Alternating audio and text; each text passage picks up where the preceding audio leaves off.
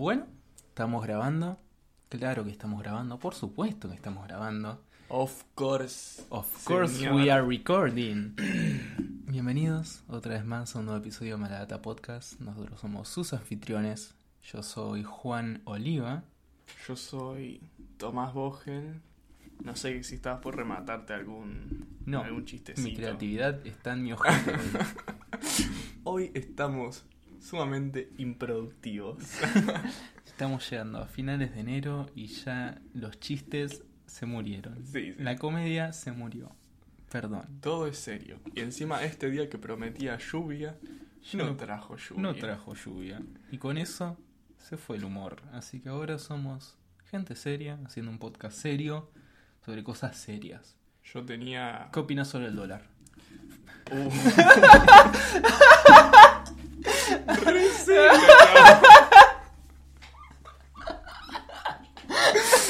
Ay, ¿qué, quiere que opine del dólar? ¡Qué lindo! ¿Qué quiere que diga que es blue? Qué básico, por Dios, qué básico, qué básico. ¡Qué básico! Ay, lindo Uy, pollito, sí, man. sí, estoy- No, no, no, así. La comedia no se murió, señores. Ah, ¿Cómo andas, amigo? Todo bien, todo, todo ¿Cómo te trató este enero de entre episodio? Bien, eh, siento eh, a nivel a nivel vida cómo me pegó enero o Como quieras, lo que quieras decir. como que puede ser que este año esté pasando un poquito más lento. No no te dio esa sensación como que no lo estamos viviendo tan rápido. Bueno, 2019 ni hablar, 2020 Sí. eh, pasa así, pero como que ahora Sí, enero siempre es como un mes largo. Yo Sí. me acuerdo del año pasado que también me pasó lo mismo con enero. Como que el calor y como la falta de actividad es como que te, Sí, te deja medio babicoldi con el paso del sí, tiempo. el cerebro ya lo tienen en Sí. cualquiera. Sí, sí. Pero qué sé yo, por lo general febrero pasa a ser un mes lindo. Sí. Y hablando de meses lindos, les queremos avisar que en febrero va a haber un nuevo episodio especial de Maladata. El sábado 13 de febrero, a las 15 horas, como siempre que se publica este episodio, habrá un episodio especial, perdón, de San Valentín. Así como en el episodio 6 tratamos sobre el amor heterosexual, ahora vamos a hacer la contraparte. Vamos a hablar del amor homosexual en el cine, películas queer, Todo lo que está bien. todo lo que está bien, a diferencia del episodio anterior. De... Así que en dos semanitas habría un episodio especial y la semana siguiente esa habría siguiente episodio curricular. Obvio. Y recuerden, si les gusta el podcast, si les... Pará, pará, pará. ¿Cómo estás vos, amigo? No, primero el chivo. Primero el chivo, bueno.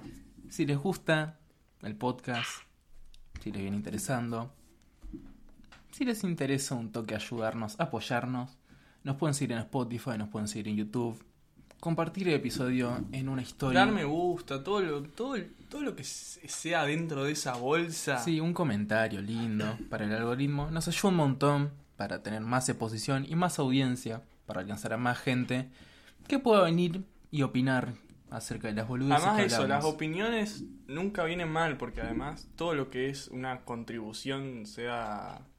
eh, en comentario de YouTube Claro, o venir a nuestras redes sociales arroba juan. Siempre están las redes sociales ahí puestas. eh, Sí. y nunca viene mal que nos digan, che, esto está bueno, che, mirá, me gusta esto, me. me- no, no me. eh, eh, eh, cualquier cosa. eh, Cualquier eh, cosita, eh, cualquier cosa, comentario. señor, cualquier cosa. Si necesitan que les recordemos las redes sociales es arroba juan.olb corta guion bajo y es arroba teo T0 guion, punto guion bajo más. más de Más Tomás. complejo no lo tienen. Pero es fácil. Bueno, siempre tomamos mate nosotros. Tereré porque hace más calor que la Sí, mierda. Ahora mate no tanto. Bueno, antes de empezar el episodio, yo quiero traer una cosita que vi en Twitter el otro día. Juan y acá el que maneja Twitter. Yo estoy muy alejado de eso. Yo soy el de las redes sociales acá. Estaba al pedo viendo Twitter, buscando qué, qué ver, con qué entretener mi vida miserable. Uy, qué triste. Y de la nada encuentro que en tendencias estaba Michael Scott, el personaje característico de la serie The Office. Las mejores series. Y digo, ¡uh! Sitcoms. ¿Qué garcha pasó? Y entro a ver y eran todos comentarios a partir de un tweet de una chica, supongo que estadounidense, que dice, cito, Recordatorio de que Michael Scott es un jefe cobarde, incompetente, sexista, misógino, racista y en general hace que el estado de ánimo de cualquier lugar al que él entre baje. Y acá es donde yo digo, ¿cómo, pueden, ¿cómo se puede juzgar a un personaje de una comedia bajo los parámetros de vista de la actualidad? Un personaje ficticio, además. Además de que es un personaje ficticio, no estamos hablando de un comediante haciendo de comediante, como por ejemplo solo en Argentina Olmedo y Porcel, para dar un ejemplo. Estamos hablando de un personaje ficticio, como lo es Michael Scott.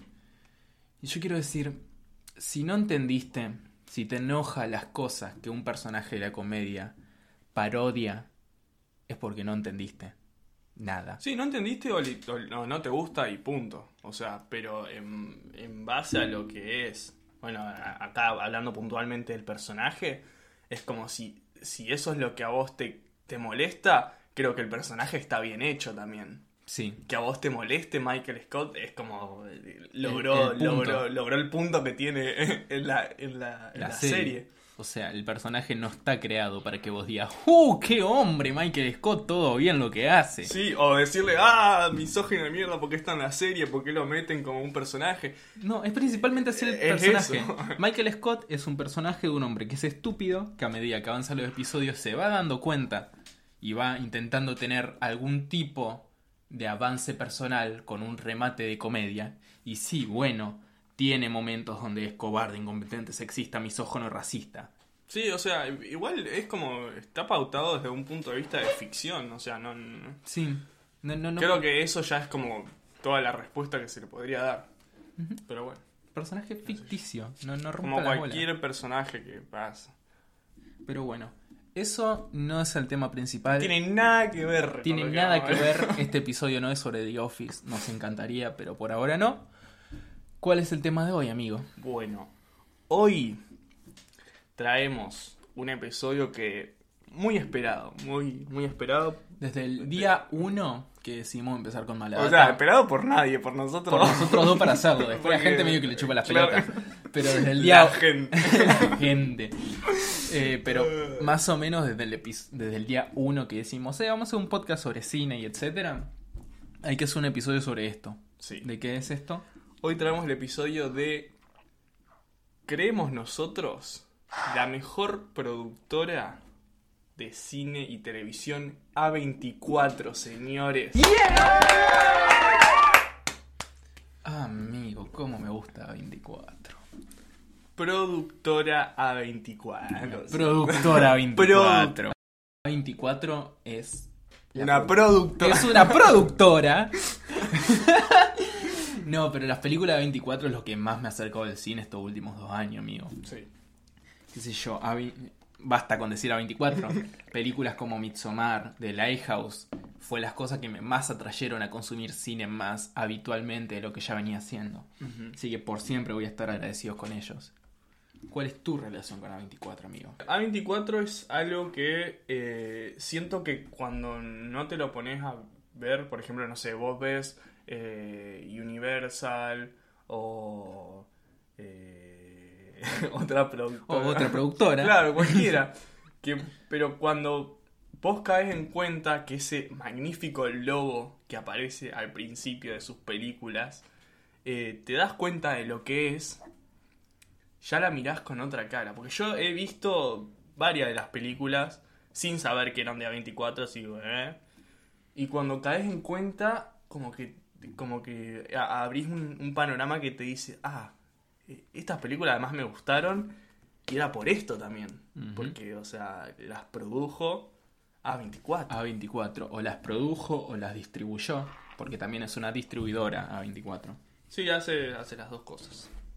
Por eso hay varias películas de las que vamos a hablar hoy que el logo de A24 no aparece al principio, No. sobre todo las que están en Netflix. Hay unas que no aparece eh, No. Nunca. Nunca, no aparece ni en los créditos. ni en los créditos. Está. Por eso ya está. Alguna de las películas que vamos a hablar hoy, yo la estaba viendo, estaba diciendo, ¿son A24? Así que tenía que googlear nombre de la película A24 al lado y me aparecían que sí, que eran de A24 por más que no lo hayan produ- producido. Mm, producido. Producido. Producido. Producido, producido. Me Acá disculpo. todos aprendemos. Todos aprendemos lengua. Pero bueno, empezamos un toque con historia. Dale. Bueno, A24 es una productora independiente creada por Daniel Katz, David Fengel y John Hodges el 20 de agosto de 2012. Fu- está especializada en la producción y distribución de cine y televisión. ¿Qué decir acá? Sede en Nueva York.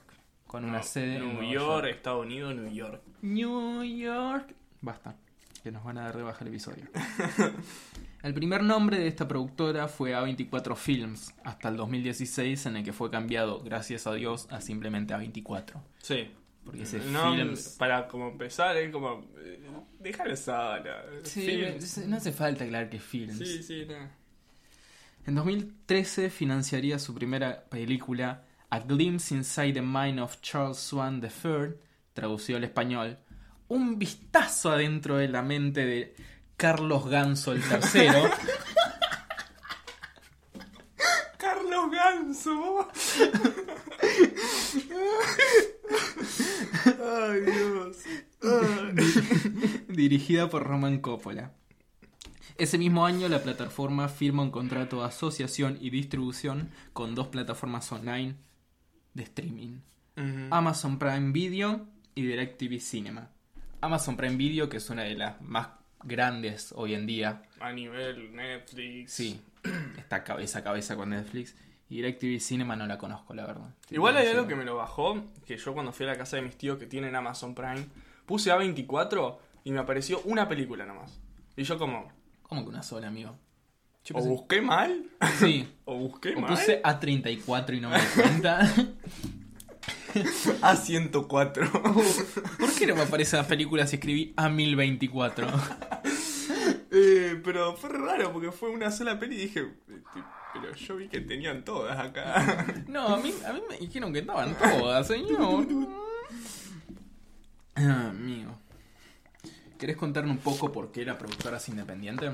Bueno, al ser independiente, bueno, esta productora eh, privada, así, acá yo tenía una- unas características que no conozco, que es filial, que, o sea, tiene, Sí. depende de alguien arriba también, o sea, no es que es Sí, sola no es- ella.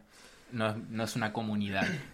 Es una empresa privada y el sitio web, si quieren. Ah, algo que tengo que para contar. Yo entré a la página que es a24films.com eh, y me descargué un póster de, de Lighthouse, tipo la gaviota, y, y que dice de Lighthouse arriba, de 20 por 13 alta calidad y gratis. Y gratis. Tiene cosas gratis. Lindas. Wow. De- de- yo, yo les tiro la data. Yo voy a ir corriendo ya Sí, sí, sí, tiene, tiene varias, está, está bueno. Bueno, eh, esta productora, como bien sabemos, es independiente, o sea que no tiene un, un aval, si se puede decir, de eh, grandes empresas Sí. que pongan guita. Pongan la verdad. O sea, no tiene una producción de eh, grandes empresas que vemos de películas. Eh, así que eh, creo que es uno de los... Creo que la distinción de, de sus películas es la- el desarrollo de la historia con la, con la máxima expresión de los pocos recursos que puede llegar a tener para sus diversas Historia, sí. producciones. Sí, A24 no tiene esa espalda que pueden tener esas películas hechas por Universal, Sony, Paramount, etc. Y por eso se nota. No solo se nota en las producciones, se nota también en la publicidad, en la exposición. Porque, o sea, eh, yendo a, un- a- a una realidad es que muchas de las películas, o sea, como en todos lados tenés eh, películas de 24 que son un éxito, que son la minoría. Y tenés películas que están ahí en el catálogo. Pero hay películas que, que todavía no llegaron al cine, sería. Hay películas que, que Sí. salieron de la productora que nunca, Nunca tocaron la pantalla grande. Sí.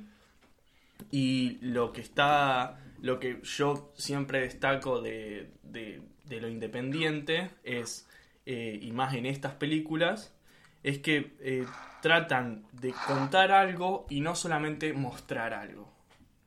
A lo que voy con esto, que es medio una reflexión personal, es que eh, lo que, lo que una eh, podemos ver en una película, lo que nos muestran, eh, que sería a nivel efectos, cámaras, la luz de esta escena, cómo se grabó esta escena, pero eh, si vamos a, a ver a un par, no, no tenés que ver todas las películas de A24, pero con ver un par te das cuenta que eh, los recursos que tienen son muy básicos a nivel eh, posición de cámara, luz, todo, Locaciones también. y la idea no es plasmar esa visión, sino a nivel historia, lo que se está mostrando.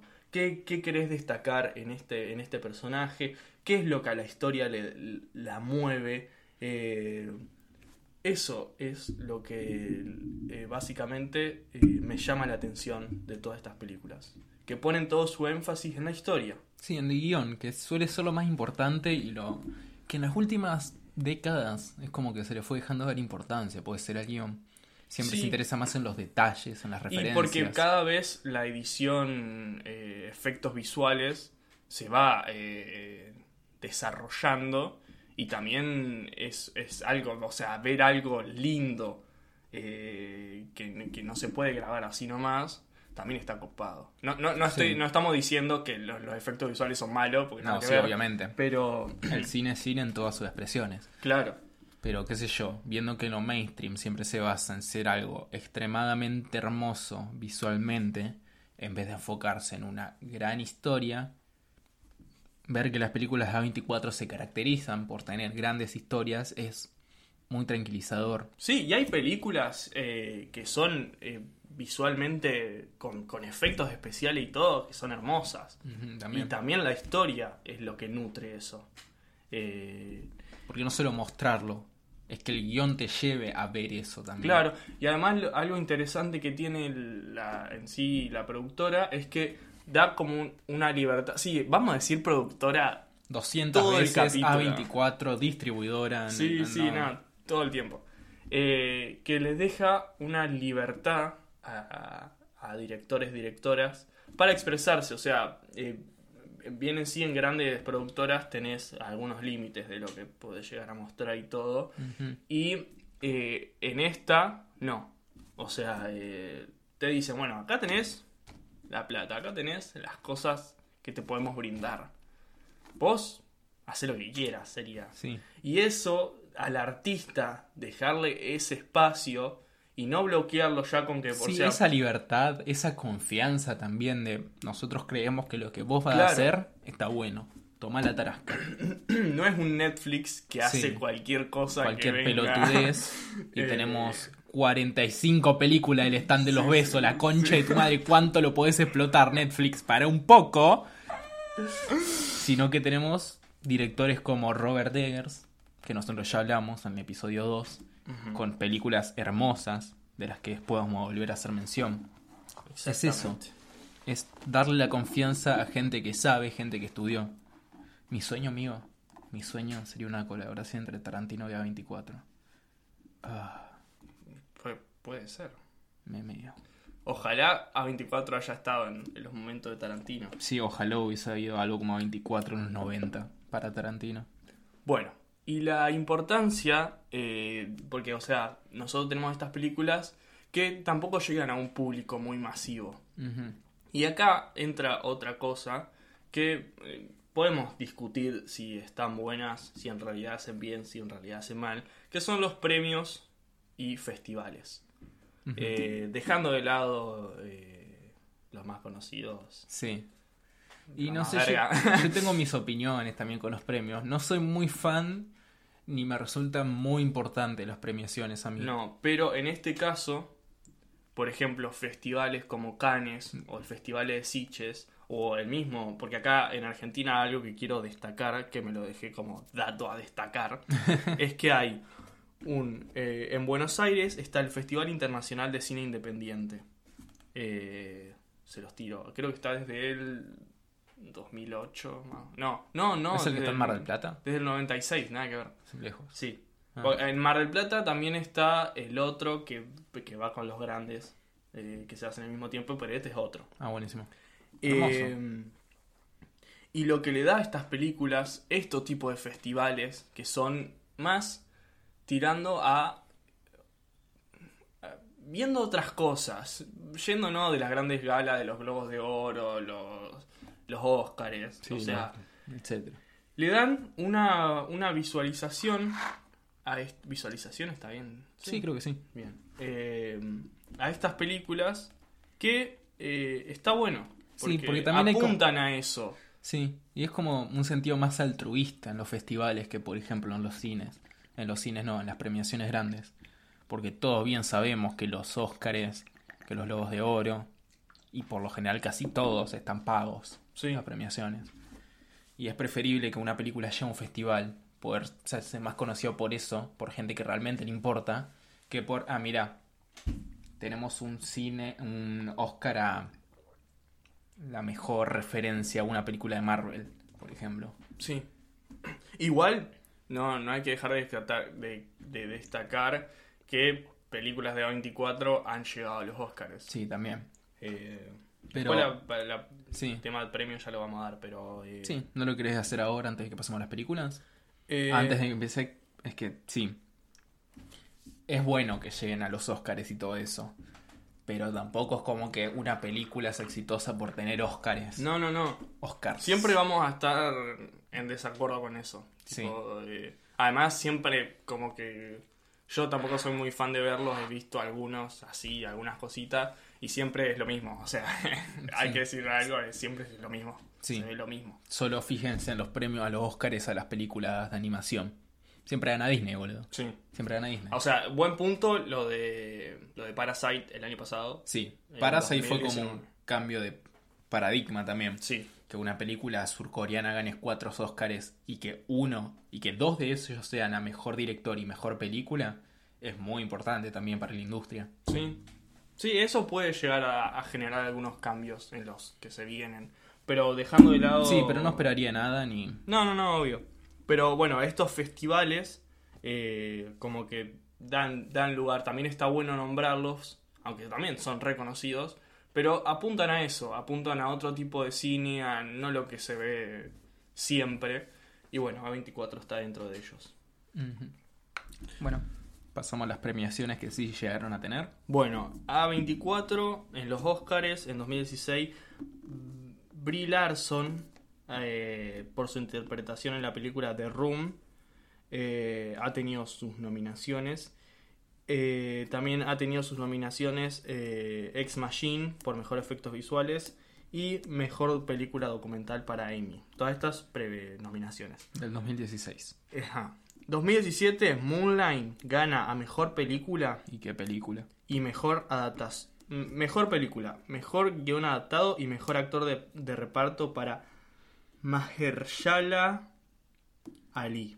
¿Y qué actor que es también? Sí, perdón por la pronunciación, no, no, no Sí. estoy haciendo ninguna. No, no es un chiste, no, No, es algo No me sale. malo, es simplemente eso. Cuesta un poquito. Tremendo actor. Tremendo Bueno. actor también. Eh, pasando a otros, William Defoe eh, quedó nominado Mejor Actor de Reparto de los BAFTA, Globos de Oro, Satellite Awards por Florida Project. Del 2012. Florida Project también fue nominada a Mejor Película Internacional Independiente por los BIFA y dentro de las 10 mejores películas del año según AFI. Eh, a Ghost Story ganó Mejor Fotografía en el Festival de Sitges. Eh, Saur- Saoirse Ronan. Saoris Roman. eh, Ronan. No, para Saoirse Ronan. Ahí está. Ahí está. Nominada como mejor actriz en cinco ceremonias diferentes por su papel en Lady Bird. Amigo, qué buena actriz que es Saoirse Muy Ronan, buen amigo. Tiene buen 24 años y ya tuvo cuatro nominaciones a Oscar por mejor actriz y mejor actriz de reparto. Es una genia. Bestial. The Killing of, Of- Sacred Of Deer. a Sacred Deer.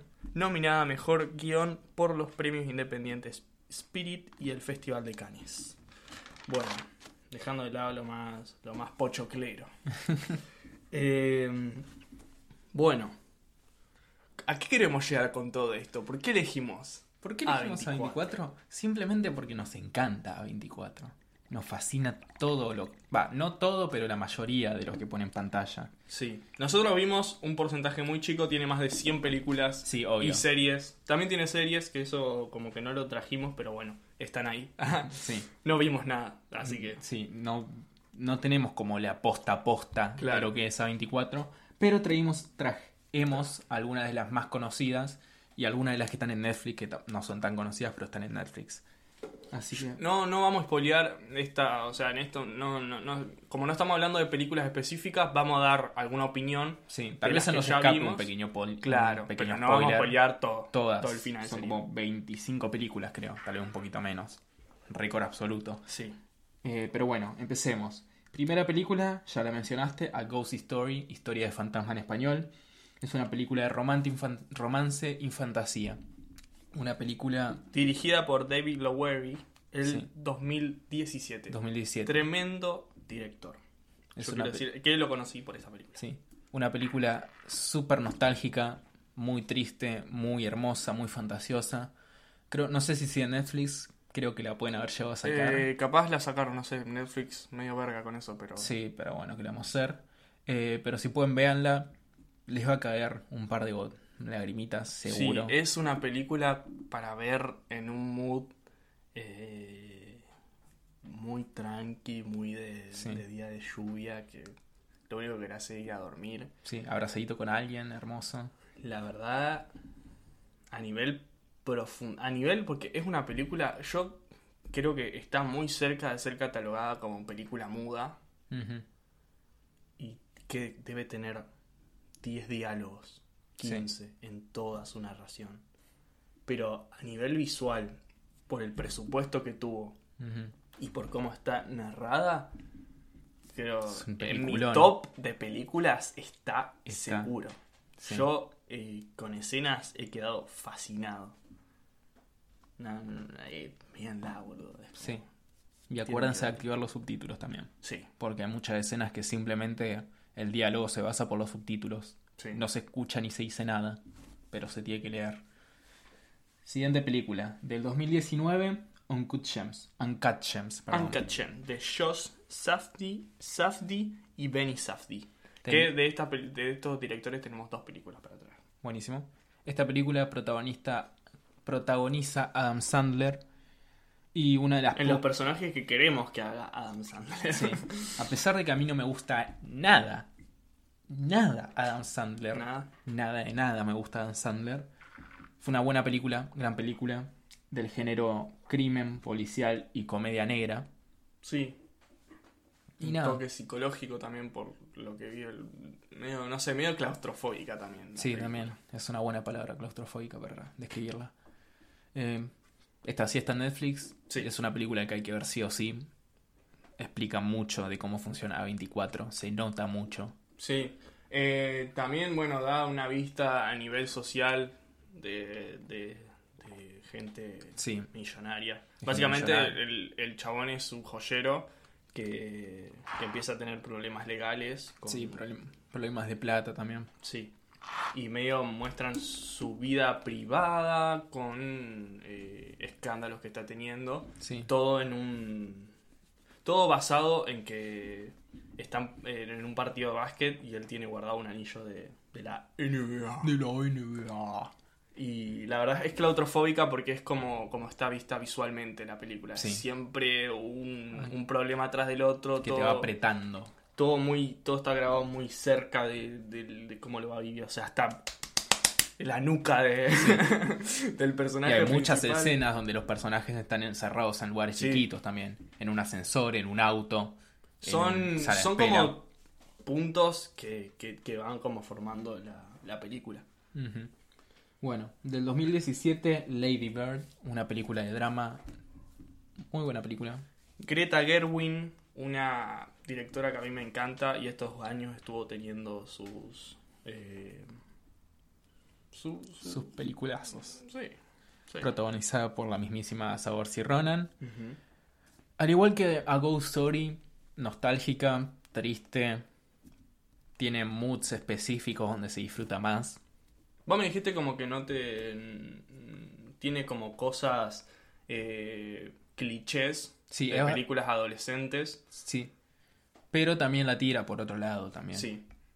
Es como Eh, una película que agarra clichés de años anteriores, ponele que de los 2000 o de los 90, y le da otra vuelta de tuerca y otra manera de mirar. Sí, no está tan puesto en. Porque, o sea, básicamente la película también transcurre en eh, el, El lapso nivel un año. educativo. Sí, en el lapso del último año de secundaria. que eh, hay eh, más lo que es yankee siempre se muestra como "Guau, el- los los diversos grupos y todo y esto no como que, que va de un poco este Este estereotipo este de... estereotipo y a mí lo que más me gusta de las películas que son comedias dramáticas es que eh, muestren que nunca se está bien nunca se está completamente bien en la vida Sí. y más siendo joven eh, y, y los problemas que tiene la, eh, la- el personaje principal lo llevan a hacer cosas que, que- que te dejan tipo, wow, esto, esto no pasa. esto nunca lo pensás, es como, Sí. como no, no, no sé si no lo pensás uno como espectador, sino que como que no lo, lo pensás, pero no, no lo llegás a hacer. Sí. Igual que te queda tipo, eh, estoy en la misma. Ah. Sí. Como que tenés empatía también. Con Sí, empatizas un montón con prácticamente todos los Sí, personajes. sí, sí. No solo con Lady Bird herself. Siguiente película, del 2018, me parece que era. Climax. Sí, Climax. Una película francesa, cáchense el género, terror musical. Nunca había visto una película de terror musical, amigo. Em, sí, no sé si es un género así como ya formado, Sí. porque- es musical y es terror también. Sí, a mí en Wikipedia me parecía que era terror musical. Ah, joya, Wikipedia. Sí, Wikipedia Listo, sabe está, todo. Uno ya no está. sabe más que Wikipedia, Sí, ¿no? es de 2018 y es de Gaspar Noé, el director. Gran película, Gas- amigo. Eh, sí, eh, no, no estaba por hablar de director. Era, eh, tiene un tinte como a Ghost Story a nivel diálogo y a nivel guion, que es como muy muda la película. Eh, ¿Puedo decir, amigo? Muda en el sentido de, de la, interpre- de la interacción de los personajes. Ah, hay sí. muchas escenas, hay escenas largas de coreografías, de bailes y que todo va con el movimiento de los personajes. Sí. Eh, Puede ser que esté grabada en un plano secuencia, ¿no? Sí, todo es plano secuencia. Todos hay secuencia, cortes. Salvo los cortes para cambiar de enfoque de personaje nomás. Sí. Eh, A mí me encantó esta película, man. la verdad que sí. me fascinó. Me, cuando terminó, con miedo a quedar como un blandito, como siempre que hablo Sí. de películas de terror, pero Sí, sí, sí. me dejó. mm, Con miedo a probar drogas. con miedo- con- me dejó con miedo a bailar. Sí, sí, boludo. Eh, Pero no, amigo, gran película. Climax, sí. Una de las mejores de la que vi. Que además no, como que no, como que yo no esperaba que pase eso, sería... Sí, amigo. Que, que- sea tan cruda. Es muy cruda para ser una película que se enfoca en un grupo francés bailando. Sí, sí, sí. Además, sea, esta es la única película acá que no es. Los diálogos no son en inglés. ujú. La única que es francesa. Sí, no, tenemos Minari que salió el año pasado, que yo no la vi, pero tampoco. es, es asiática. Es asiática. Sí, sí. Pero no. De las que vimos para este episodio, Ajá. Climax es la única que no es. No es producida en un país de habla inglesa. Bueno, Eh, la verdad, gran película. Te, Gran te película. deja ahí también. te deja medio ahí el estómago. También es, es claustrofóbica la película. Sí, obvio, es todo en una locación. Sí. Imagínate. Bueno. Eh, siguiente película del 2018 también, o del 2017, Skin. 2018. Un documental. Un, no, no es un documental, es un bi- biopic. Es una película basada en hechos reales. Sí. Eso quería decir. Por Guy Native. O Guy Native. Es una película donde nos presenta a un hombre perteneciente a un grupo supremacista blanco, un grupo neonazi, que por cosas que va pasando y más que nada por el amor, decide salir de este grupo y nada, nos muestran los problemas, cómo su vida está en constante riesgo por formar ¿Cómo parte de es, eso se forma, se, se vuelve un contrato básicamente de, Sí. de vivencia? Sí, un o sea, yo te di esto, vos estuviste en, en- Sí, en mi grupo. Yo te saqué no la te pobreza, me debes la vida a mí. Claro. Eh, no, eh, a nivel emocional, Te tremenda explota por todos los lados, te da. Hasta el, hasta el película. más, hasta el, hasta el personaje más forro te llega al Te corazón. llega al corazón, por alguna cosa o por la otra. No, Sí. es que todos los personajes No, no, son no, empatizables. Más casi no. ninguno es impatizable. Pero El, el prim- el principal que El- tiene sus... O sea, está bien el- como la transformación que se da, pero Sí. tiene Ti- sus, tiene su- cosas, su tiene cosa su que- mambo, tiene todo y es como sí, difícil, boludo. sí. No sé tanto empatizable, pero bueno, quiero que llegues a una, que seas mejor Claro. persona.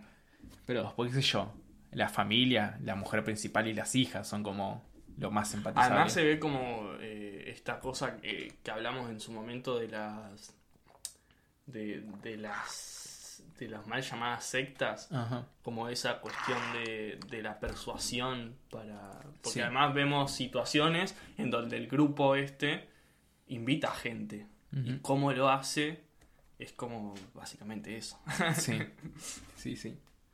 Bueno, esta del 2015 es Slow West, una película western. Por lo general yo no vería una western porque no es mi género favorito, ni de cerca, y es algo que ya en su momento se explotó mucho. Sí. Ya tuvo sus. Como que ahora están saliendo eh, rama, ramificaciones del western, del spaghetti western, Sí. que ya tuvieron su momento en los 60, 70. eh, pero bueno, Sí. esto, esto es- es- está basado en un concepto western, además por, por la forma en que se grabó y todo. Sí, por Pero- donde se enfoca la historia también. Pero eso no es western tipo de papel. Claro. No es algo de, de manual, perdón, quise decir. Eh, eh, creo que es más una historia romántica Sí. Medio rari también. romántica desilusionativa. Sí. Una paja. Una paja. eh. Pero bueno, lo tenés a Michael Fassbender que... Besos No, igual a mí me gustó. A mí también. Eh, Pero también me gusta Michael Fassbender. Sí, sí, sí. Eh, bueno, es la historia de un chabón que vio una mina una vez Sí. y la fue a buscar. No, fue un chabón que vivía en Escocia, puede ser, Ajá. con esta mina, pero la mina tuvo que escapar a los, a los Estados Unidos, a América. Y nada, el chabón, como está enamorado, va a los Estados Unidos a buscarla. Y pasan cosas. Véanla, está en Netflix, no tienen que hacer mucho para buscarla. Sí. Siguiente película, It Comes at Night. Eh, película de horror. Película De gore. Tree Edward. Del 2017 también. 17. Muchas Tree películas. son Edward 2017. Schultz. Sí, muchas son de esos años las que vimos. Sí.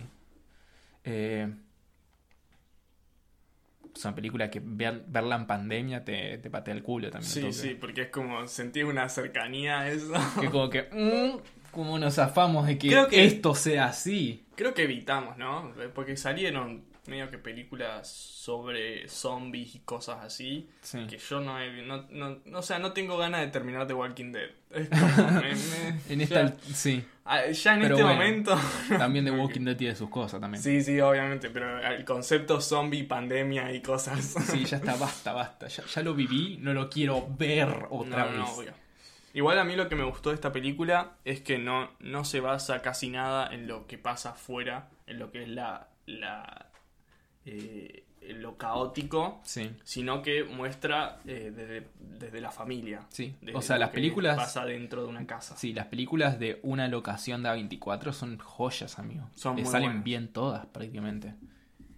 Eh, bueno, Eh, usar el recurso de pocos espacios es que también eso es ah, puede ser una cuestión de, de, de- de- de decisión de, de dirección de lo que de guion lo que sea sí. pero también lleva a eso o sea las producciones al no tener un- una gran cantidad de dinero para hacerlo se tienen que limitar a estas cosas que eh, la verdad es una es como algo que yo lo digo así nomás porque capaz que la película siempre fue así siempre se quiso así pero buscar esos recursos que son difíciles de, de explotar porque para que, eh, no repetir las mismas cosas siempre lo que Sí. pasa eh, siempre están muy bien utilizados muy bien desarrollados no se termina quemando lo que se está mostrando Sí, además Eh, para cierto tipo de historias mejor que sea una sola Sí. locación, para no llenarte tanto de retener qué pasa en cada lugar claro y solo mira este lugar y retener lo que te estamos diciendo. Aprendete la historia, no son, los son lugares. formas distintas de contar de relatar en- a nivel cine Sí. Bueno, otra película del 2017, Good Time, un policial, una película de suspenso.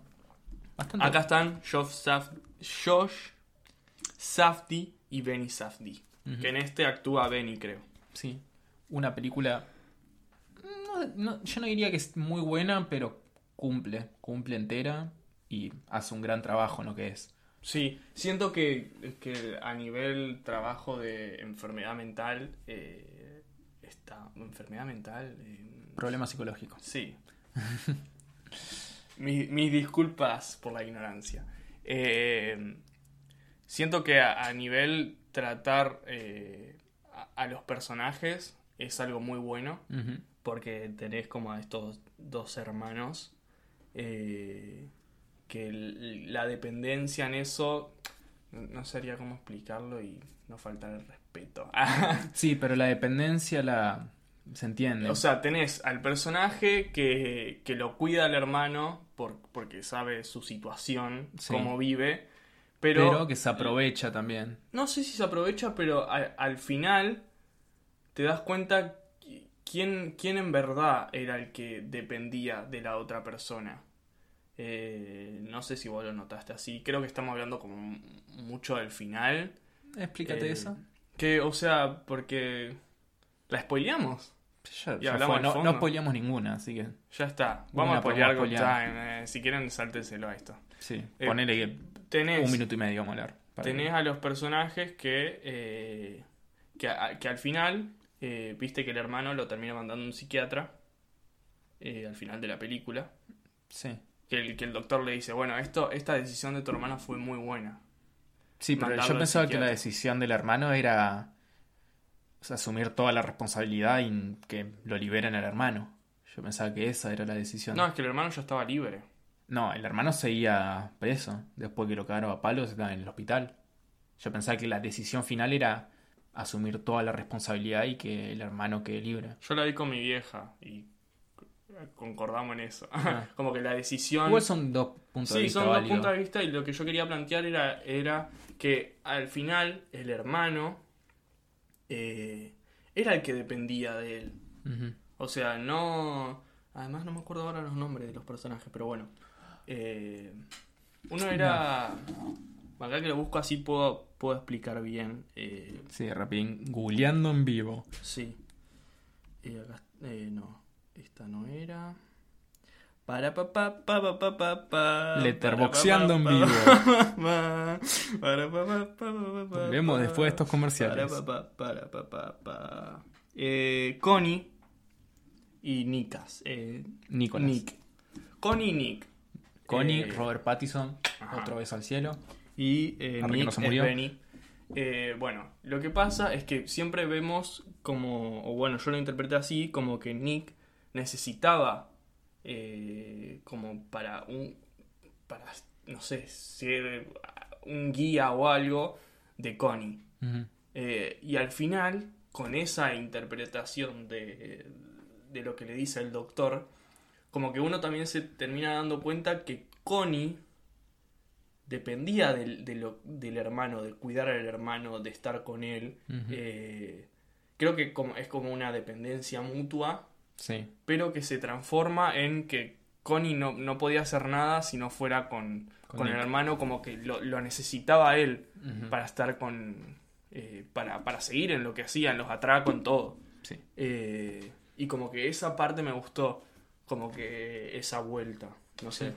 Igual puede ser que haya sido las dos interpretaciones. Está bien. Sí, sí, es como. También no, no habla mucho en sí de, de su relación, sería. Sí. Porque no están tanto tiempo en pantalla juntos. Claro. Bueno, siguiente película. Ya la mencionamos. Del 2016, Moonlight. Una película dramática. Para hacer esto más corto y ya empezar a avanzar más rápido. eh, es, gran, es muy importante que en películas que lleguen tan alto en la escala de los Óscares, la historia sea sobre gente gay y negra. Ujú. Es algo que no se muestra en el cine, la gente gay y negra. Es algo muy importante. Por eso es Moonlight es una película hermosa, ganadora del Oscar, que se merece todos los aplausos que recibió y que debería seguir recibiendo. Y nada, eso, mírenla. Eh, The Florida Project. Arranca la voz. Eh, del 2017 por Sin Biker. eh, no sé. Eh, a mí. A mí me gustó. A nivel emoción, Sí. historia, eh, me parece que es algo lindo. Porque además es. O sea, la historia es de una familia medio rari que no, nunca terminás de saber cómo está construida. Que son, es una chica con la hija eh, que, ¿Cómo es esto? ¿Cómo son los, estos lugares? ¿Los moteles? Sí. Moteles. Sí, sí, sí. Como Sí, son moteles, moteles. moteles, pero como más desarrollado, porque tienen al, Sí. al, instructor, qué sé yo. Sí, sí, sí. Y Hay una serie que explica muy bien eso de los moteles en tono de comedia que se llama Shit Creeks, si la quieren ver. Creo que está en Netflix. recomendaciones de Recomendación de Juani. Eh, bueno, y nos muestran una como una un- una vida eh, no sé si no, no, no estilo de vida pero algo que, que se asemeja más a, a lo que es eh, suburbios o entre la línea de de gente de clase media, clase baja estadounidense, clase baja, clase clase baja, eh, estadounidense, que, que no sé, lo- los dilemas con los que vive, o sea, el que la madre se prostituya en, Sí. que, y la use a la hija y, y Sí, es medio cosa- heavy. él tiene sus cosas eh, zarpadas. eh, a nivel visual, bueno, ni hablar, es hermosa. Eh, y no sé, como que es una historia que, que me, que me llegó, porque además Sí. eh, siempre hay- está, la, está la punta de... eh, vista, o sea, hay personajes adultos, pero también está el punto de vista del- del- de los pendejitos, que son todos re chiquitos, y como que eso a alguien que no es muy fanático de los pendejos, Sí, boludo, me pasó que, me, que me llegue así y me haga llorar y todo, es como, wow, me, me llegó al re el cora. Sí. Bueno, y siendo un toque más burdo, yo leyendo esta el nombre de esta película esperaba otra cosa. Yo esperaba que una película llamada The Florida Project sea una comedia estúpida. Ah, Porque no sé si lo conocen, pero está el chiste de Florida Man y Florida Woman. Que si ustedes googlean Florida Man o Florida Woman y van a la sección de noticias y empiezan a bajar, ven un montón de noticias de gente de Florida haciendo un montón de pelotudeces que ustedes no entienden por qué garcha están haciendo eso. O sea, yo leyendo The Florida Project estoy esperando, ah, van a tratar algo así de estúpido. No. Van a hacer un proyecto que va a salir mal Sí. en Florida. En Florida, porque Florida es el culo de Estados Unidos. Pero bueno, nos terminó mostrando esta película que medio también es una propaganda, Florida. Claro. A vos personalmente como que te, te- te desacomodó eso. Sí, me desacomodó como- un toque. Y bueno, el último frame de la película es un vistazo al castillo de Disney World. Claro. Así que nada, también Claro. eso me la bajó un toque. Pero bueno, dale, vamos rápido, vamos rápido. Del 2013, Enemy. Enemy, de Danis Villeneuve. No entiendo. Yo tampoco la entendí. Yo tampoco lo entendí. Es como que la película te presenta, mira, tenés dos veces a Jack Gyllenhaal. Tenés dos mujeres rubias, tenés arañas. No esperes que te expliquemos qué verga pasa entre Igual esas este tres. director hace esas cosas. Bueno, si no voy a ver otra película de este director, la concha de su Te puta da una madre, boludo. Ya está, boludo. Eh, si igual, son todas iguales a Enemy, ya vi todo. no, eh, no sé, es como...